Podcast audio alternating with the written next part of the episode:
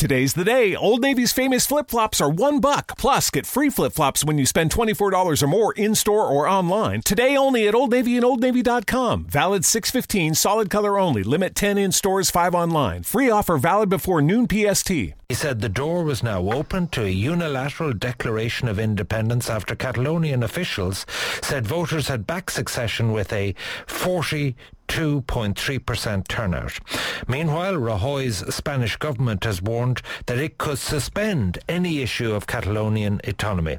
Well, one of the European Parliament observers there is the Dublin MEP uh, for Sinn Féin, Lynn Boylan. She is in Barcelona. I spoke to her a few moments ago and began by asking her what she was doing there.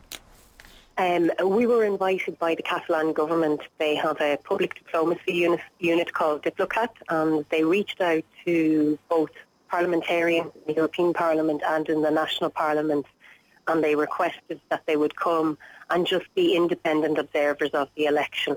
They didn't want them to take a position on, on independence or not independence, but just to observe, to meet with people who are voting, to meet with people who are opposed to voting, um, and to then report back on their findings um, from what they saw on the day of the referendum. Okay, so what did you witness? Well, what we witnessed, the overwhelming um, opinion from all of the independent observers, we were split up into 10 different groups, so we tried to cover as much of Catalonia as we could, was the overwhelming desire for the Catalan people to vote, um, but also that it was a peaceful demonstration and that they had been left with no other option but to take this uh, referendum because they have tried to negotiate with the Spanish state without success.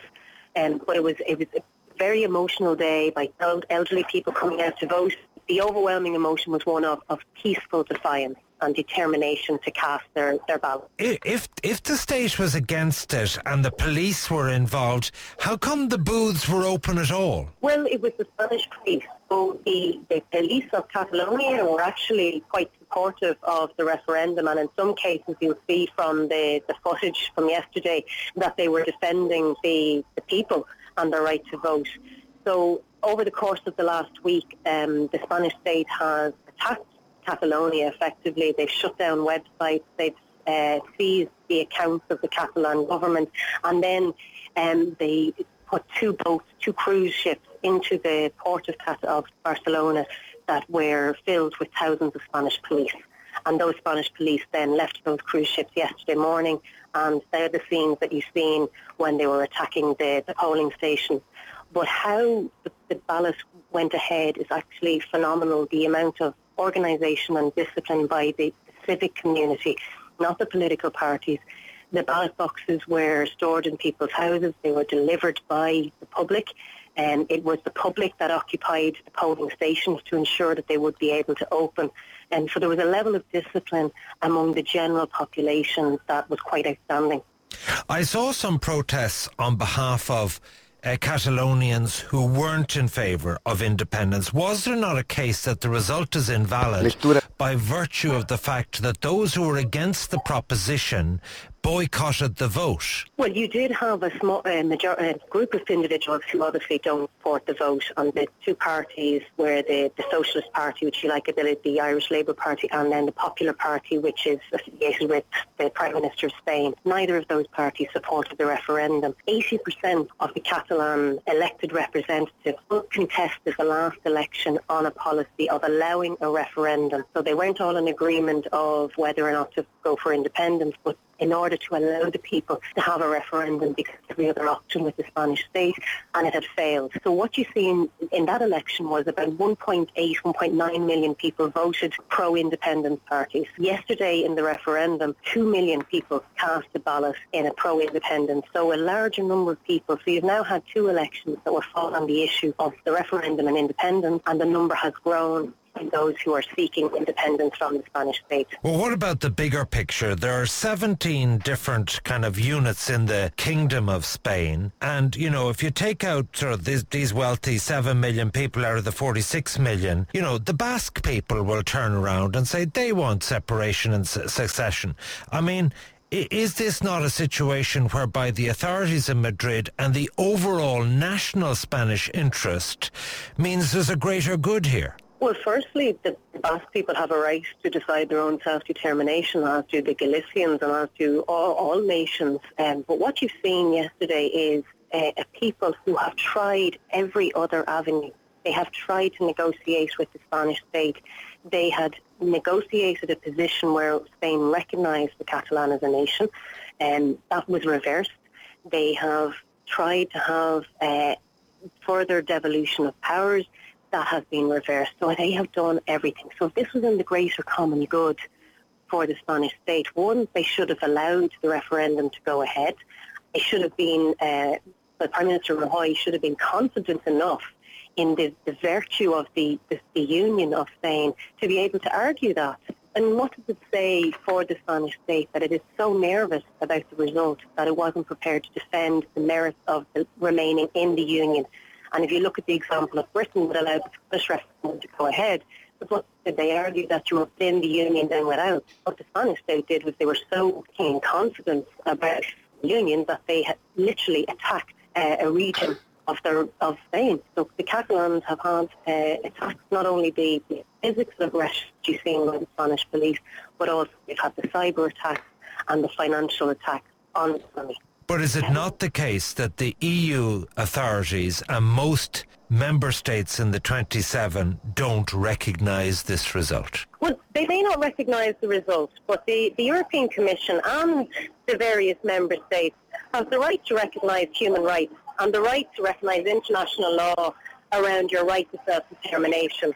And the, the position of the Commission now is an absolute disgrace in what Jean-Claude Juncker came out with today they should be going in to try and mediate the situation, trying to create a, a space for dialogue, not throwing petrol onto the, the fire um, that has resulted from the referendum results. So it's not about taking a side on independence or not independence.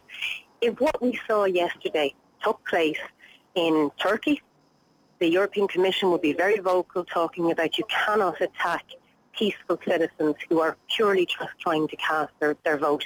You can't do that scenes we seen yesterday were shocking and that they were taking place in any European country. I mean, and also the European Commission is quite uh, able to take on the Polish government and condemn actions that they're taking. So they're, they're keen to intervene when it suits them. But because of Spain and because of, I suppose, the impact maybe on the euro, if Catalonia uh, voted for independence, is clouding their vision. But they do have a role in terms of dialogue and being mediators and not doing what they did today, which is to make the situation even more entrenched. Finally, where do things go from here? The Constitutional Court and the government have said uh, they're not going to recognise this. What do you think will happen next?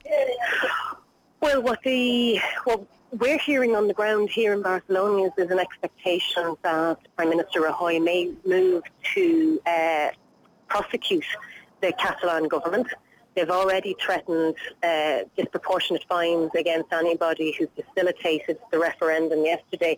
So there may be a case where you're going to see uh, Puigdemont being arrested because he facilitated that referendum yesterday, which is absolutely the wrong approach to take by the Spanish government. But given that the Spanish government have acted in the way that they have, um, I would imagine that that's probably what we're going to see now is a further escalation uh, against the Catalan region as opposed to what we do need, which is dialogue and calm head. No, what I meant was find a way out. What I meant was, what will the Catalans do next? Well, I mean, the expectation is that the Catalan government on Wednesday will declare uh, independence, and that's their intended. They said that if they got 1.7 million votes in favour of independence, that that's what they do. But that's what they would do. They've got two million. They've had another uh, up to 800,000 ballots that were seized. Um, so they've gotten well above what, they what they had said would be enough for them to uh, declare independence. So it's expected that they'll do that on Wednesday. And that's when the reaction from the Spanish state will be critical. And the expectation there is that the Spanish state will then move to arrest the Catalan government. This is Julie. Hey, calendar. What's my morning like? Julie's about to have a long day. At 9 a.m., soccer carpool. 910, purchase birthday card. 905 Dry Cleaning. Did you just go backwards? I'm sorry, I can't fit that question into your schedule. 915 Cry for a little bit. For days that won't end, let Schwan's help.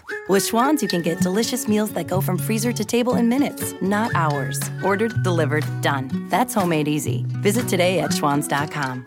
And here is one of the most popular pieces in the gallery the duality of McDouble. It's so powerful. Can you feel the cheese melting into the patties, creating synergy, capturing the essence of McDouble? Yes. Okay, no, but I am hungry. Perfecto. Whatever your taste is, it's delicious. Get two classic McDouble burgers right now for just $3 on the $1, 2, $3 menu. Price and participation may vary, cannot be combined with any other offer or combo meal. Single item at regular price.